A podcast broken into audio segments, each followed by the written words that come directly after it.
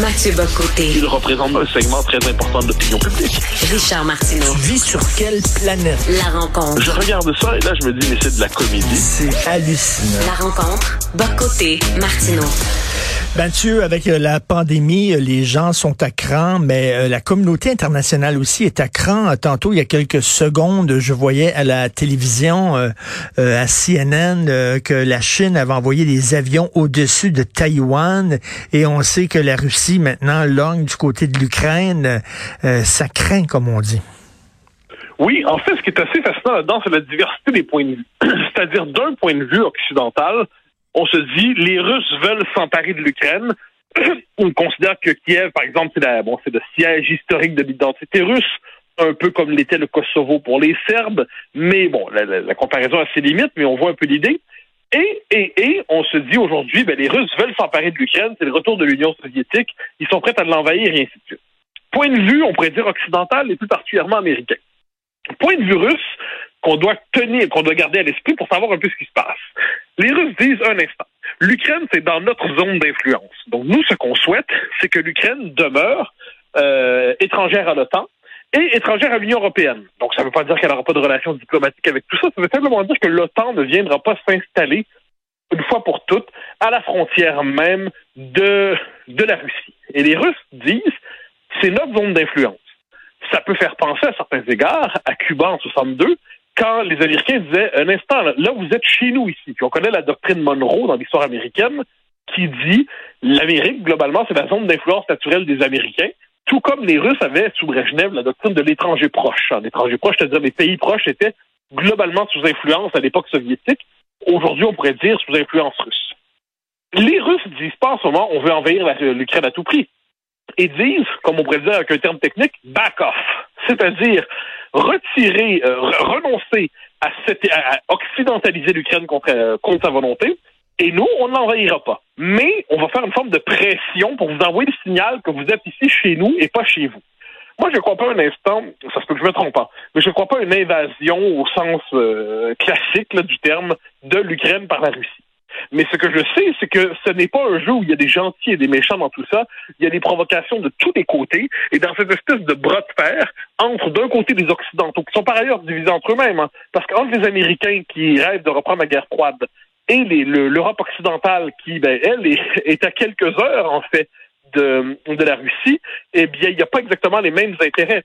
Et là, si on se retrouve justement sur la question ukrainienne, eh bien, plusieurs se disent, un instant, un instant, est-ce qu'on a véritablement intérêt à accepter cette idée que l'Ukraine devienne la nouvelle frontière de l'Occident, ou est-ce qu'il n'y a pas dans le monde quelquefois des États tampons, des États qui ont une vocation autre? Est-ce que chaque pays n'est pas prisonnier de sa géographie? Et de ce point de vue, est-ce qu'on n'est pas en train, de leur point de vue, de provoquer les Russes exagérément? Je pense que si on veut analyser ce dossier-là, au-delà des considérations morales, il faut avoir tout ça à l'esprit. Est-ce qu'on va trop loin lorsque moi j'aurais tendance à faire référence à écoute, je sais que quand on sort le mot Hitler, c'est très dangereux, c'est un terrain très glissant, mais dans les années 30 lorsque Hitler voulait annexer toutes les régions où il y avait une population euh, germanophone qui parlait euh, l'allemand, euh, c'est pour ça qu'il est rentré en Tchécoslovaquie parce qu'il y avait les Sudètes en Bohème en disant bon mais maintenant ça devient est-ce que c'est un peu ça là? Non, je, je, je pense moi je ferai pas la comparaison. Euh, il y a une différence entre Hitler qui est dans une politique clairement impériale, puis il a le, caractère authentiquement dément du personnage et dément du nazisme. Il faut jamais oublier quand on dit Hitler, il faut d'abord toujours avoir à l'esprit c'est une entreprise d'extermination, c'est une entreprise diabolique d'extermination, c'est une, une, vision du monde qui est une forme de, de racisme intégral. Alors, je ferai pas la comparaison. Du tout. Ce que je vois simplement chez les Russes en ce moment, puis j'ai pas de je précise, j'ai aucune sympathie pour Vladimir Poutine. Euh, c'est, on est devant un régime semi-autoritaire avec des résidus démocratiques ou l'inverse, c'est-à-dire c'est un régime qui a tendance, il y a une forme de tradition autoritaire en Russie qui s'est restaurée sous la forme de, Poutine. C'est pas, c'est pas l'Union soviétique, c'est pas totalitaire. Et puis il y a cette idée qu'il y a des zones d'influence. Donc, il y a une zone d'influence. Ensuite, faut pas oublier que quand, euh, quand Poutine s'est emparé de la Crimée, mais c'est que la Crimée s'est jetée dans les bras de la Russie. faut pas l'oublier, ça. Et les euh, et à l'échelle de l'histoire, la Crimée, c'était historiquement russe, ça avait été donné de manière artificielle à l'Ukraine au temps de l'Union soviétique. Donc, si on regarde tout ça, non, je pense pas qu'on est dans une logique d'annexion, surtout qu'il n'y a pas de fantasme de pureté raciale chez Poutine. C'est un empire multiethnique, la Russie, il faut jamais l'oublier. Mais, cela dit, il y a une volonté géopolitique évidente de redevenir une grande puissance. Et redevenir une grande puissance, ça veut dire, à l'Occident, vous entrez pas dans le périmètre que qui, je juge, relève de notre de notre zone d'influence. On peut condamner ça. Hein. Je, je, comprends parfaitement. Je me mets dans la peau des Ukrainiens. Puis je me dis, j'ai pas vraiment envie d'avoir euh, à Moscou quelqu'un qui considère que je suis sous sa tutelle d'une manière ou de l'autre. Et je le comprends. Mais la politique internationale, c'est pas le prolongement de la morale. Et dans le cas précis qui nous intéresse, il y a quelque chose d'un peu euh, je dirais, d'un peu suicidaire de la part des Occidentaux, à multiplier les rodomontades, à faire des roulements de tambour, à dire ah là là, on va punir la Russie. Et là, il faut savoir, ça veut dire où ça veut dire quoi punir la Russie? Est-ce que les, Occidentaux sont prêts à aujourd'hui se sacrifier pour Kiev? Est-ce que les Occidentaux sont prêts à se sacrifier pour l'intégrité territoriale de l'Ukraine? Est-ce qu'on est prêt à risquer tout comme certains diraient, est-ce qu'on est prêt à risquer une guerre pour Taïwan? Hmm. Euh, donc ça, je pense qu'il faut se poser ces questions-là. Euh, ça veut pas dire, je le dis, ça veut pas dire qu'on traite à la légère le sort de l'Ukraine. Ça veut dire que l'héritage des 30 dernières années en politique internationale, c'est une vision très moralisatrice. Et là, on redécouvre aujourd'hui que le monde est multipolaire, qu'il y a plusieurs zones d'influence.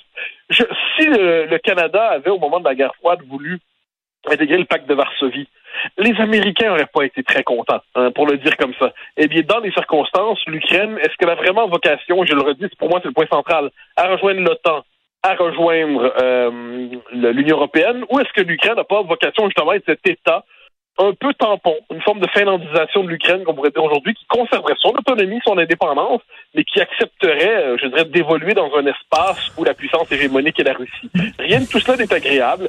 Pas que c'est bien, loin de là. Je comprends les Ukrainiens et le malheureux qui leur arrive. Je pense que les Russes, dans les circonstances, ont un besoin de pouvoir qui est exagéré. Mais une fois qu'on a dit tout ça, et puis qu'on tout le mal qu'on pense avec raison de Vladimir Poutine, une fois qu'on a dit tout ça, hmm. ben, la politique internationale a ses réalités, a ses nécessités. Et quand le Canada décide de jouer les gros bras là, les gros bras là-dedans, je me dis, mais on a, on a l'air de Monsieur Petit Bras qui se prend pour un espèce de champion d'haltérophilie. Mais jusqu'où euh, Poutine veut vraiment envahir l'Ukraine? Est-ce que tout ça, c'est pas du théâtre? C'est-à-dire que c'est comme, un, comme un gorille qui se frappe le thorax pour faire peur aux gens puis euh, aux autres animaux, montrer qu'il est le mâle alpha et imposer le respect, là? Je pense qu'il y a un peu de ça. Moi, je crois pas. Se peut que je me trompe. Hein. Peut que je me trompe, mais je crois pas à l'invasion de l'Ukraine. De toute façon, la situation est déjà complexe là-bas parce qu'il y a une partie du pays qui est dans une situation, le Donbass est dans une situation de, de partition implicite, bien que la Russie ne veuille pas d'un rattachement explicite, justement, du euh, des, des, des, de la de l'Ukraine euh, russophone à la Russie. Parce qu'il faut pas oublier ce que c'est l'Ukraine. C'est un pays qui, dans l'Ouest, est un pays où l'identité ukrainienne véritable est installée. Donc, on parle d'Ukrainien, tout ça. Mais dans l'Est, c'est un pays assez russophone. On est dans un coin du monde où les frontières ne chevauchent pas parfaitement les nationalités. Hein, disons ça comme ça. Alors, euh, non, je crois pas que les Russes vont envahir. Je, je comprends, moi, ça se peut que je me trompe, mais je comprends qu'ils veulent envoyer le signal que, regardez, vous êtes chez nous, puis regardez jusqu'où on est prêt à aller si vous ne le comprenez pas. Et euh, hmm. mais là, quand on regarde la politique américaine, moi, je serais surpris, je serais surpris de voir Biden décider véritablement d'aller euh, de risquer un affrontement avec les Russes autour de ça. ça les gars, on vient, ils, viennent, ils, viennent de retirer leur, trip leur, troupes d'Afghanistan. C'est pas pour se relancer dans une autre guerre, là. Non, mais surtout que c'était une humiliation. L'Afghanistan, c'était vécu comme un nouveau, nouveau départ de Saigon. Donc, euh, on se rappelle la, scène humiliante de l'hélicoptère sur l'ambassade à Saigon. Mais là, il y a quelque chose de semblable. Donc, est-ce que véritablement défier les Russes? Puis comme je dis, là, on n'est pas en train de parler euh, de l'Allemagne, on n'est pas en train de parler de la France, on n'est pas en train de parler d'un pays bien ancré en Europe occidentale. On est en train de parler d'un pays qui objectivement se situe dans la zone d'influence russe.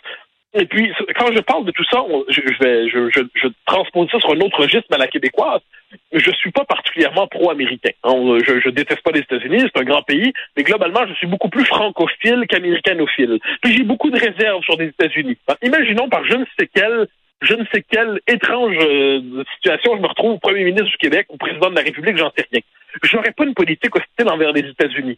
Pour une simple raison, c'est aussi critique serais-je des États-Unis, je saurais que je serais à côté du gros ours, je serais à côté du gros voisin, du gros empire. Et puis on peut pas, quand on est québécois, avoir une politique anti-américaine. On gère notre présence aux côtés des États-Unis, on fait avec, on fait ce qu'on peut. Ça veut pas dire qu'on est dominé, qu'on est satellisé, ça veut simplement dire qu'on est content de notre géographie.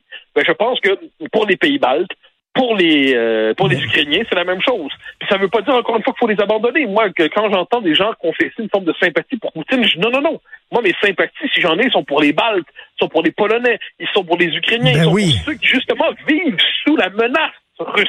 Bon, mais ça, puis mais je, mon identification existentielle, c'est certainement pas avec Moscou. hein. C'est avec, euh, c'est avec les, comme je le dis, les Baltes. Pour moi, représentent quelque chose d'assez, d'assez magnifique, comme de, de petits peuples qui s'entêtent à exister à côté du gros empire. Mais une fois qu'on a dit ça, ça veut pas dire qu'on doit avoir de sympathie pour eux, qu'on doit pas les soutenir politiquement d'une manière ou de l'autre.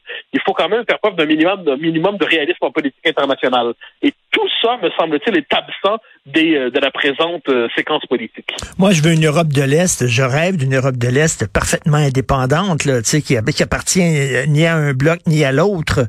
Euh, L'Europe de l'Est est tellement riche au point de vue culturel. Écoute Kundera et tout, là, ces gens-là. Euh, comment devrait agir le Canada? Parce que bon, si on dit ah ah ah, si vous touchez à l'Ukraine, puis là on trace une ligne dans le sable, et si vous traversez cette ligne-là, bon, on va s'engager à, à réagir. Ben il faut le faire. Ben, on peut pas rien que oui, on fait là. quoi? On les bombarde en Canadair? On envoie des escouades de skidoo? Je veux dire, euh, l'armée canadienne à l'échelle de l'histoire, c'est pas la puissance la plus impressionnante qui soit. Euh, et, et là, quand le Canada décide, puis en plus, il y a une question de politique intérieure là-dedans. Parce qu'une bonne partie de la politique canadienne là-dedans est dictée par Mme Freeland et aussi par la présence des communautés ukrainiennes installées au, euh, dans les provinces de l'Ouest qui ont façonné l'identité des provinces de l'Ouest. Et là, moi, on voit encore une fois comment la politique extérieure d'un État est dictée par sa composition intérieure. Et, et moi, je le redis, je ne suis pas de ceux qui croient que c'est une bonne chose aujourd'hui de déclarer la guerre à la Russie. Ensuite, ensuite, euh, il faut envoyer des, des sanctions économiques, c'est possible tout ça. Mais décider de faire semblant qu'on va faire la guerre à Poutine sur la question pour Kiev, il y a quelque chose là-dedans qui me semble lunaire. Et la même chose pour euh, si la Chine envahissait Taïwan, là, parce que euh, il y, a, il y a aussi ce, ce, ce, ce bout du monde aussi où ça, ça, ça brasse. Est-ce que bon, tu sais, la, la, la Chine et la Russie, là, il va falloir faire avec. Là, il va falloir euh, comment comment on va vivre avec ces empires là. Ah non, mais voilà, mais, c'est le bon mot, des empires. Alors, tu sais, après 90, après 89, 90, 91, 92, la chute de l'Union soviétique, on s'est dit, ah ben, ce sera un monde euh, unipolaire, hein. C'est le monde de l'hyperpuissance américaine. On connaît cette période-là, on l'a connue. Mais on croyait que ça, les Américains croyaient même que ça durait un siècle. Le New American Century, hein, c'était le titre d'un des projets de think tank pour dire que le siècle à venir serait américain. Euh, ça a duré 30 ans. Ça en a peut-être même duré 20. Là, aujourd'hui, on a la Chine, on a la Russie, on aura demain euh, l'Afrique qui se constitue de plus en plus. On a le Brésil. On a et, et tout ça, là, euh, on a l'Inde. Eh ben, c'est un monde multipolaire. Et la prétention occidentale à, sou- à soumettre le monde à notre volonté d'organiser le monde trouve ses limites. Ça ne veut pas dire que je préfère pas vivre en Occident. hein. Je moi, je préfère mille fois vivre dans l'Occident décadent, pour reprendre la formule de Raymond Aron qui parlait de l'Europe décadente, plutôt que dans les, les pays autoritaires d'Europe de, plutôt de, comme la Russie ou ainsi de suite. Franchement, je préfère nos libertés. Mais le fait est que le monde est pluriel, le fait est que le monde est composé de plusieurs souverainetés et qu'à travers cela, eh bien, on a quand même un intérêt minimal à tenir compte de l'existence de cette chose bizarre qui s'appelle la réalité. Et euh, écoute, en terminant, euh, Mathieu, euh, ça a l'air qu'on va ouvrir les restaurants euh, au Québec la semaine prochaine. Donc, j'irai prendre un tartare au saumon le meilleur en pensant à toi. Ah, ben formidable. J'en prendrai un à ta, santé demain soir au resto aussi, histoire de un peu. Salut, bonne journée. Bye. Au grand plaisir.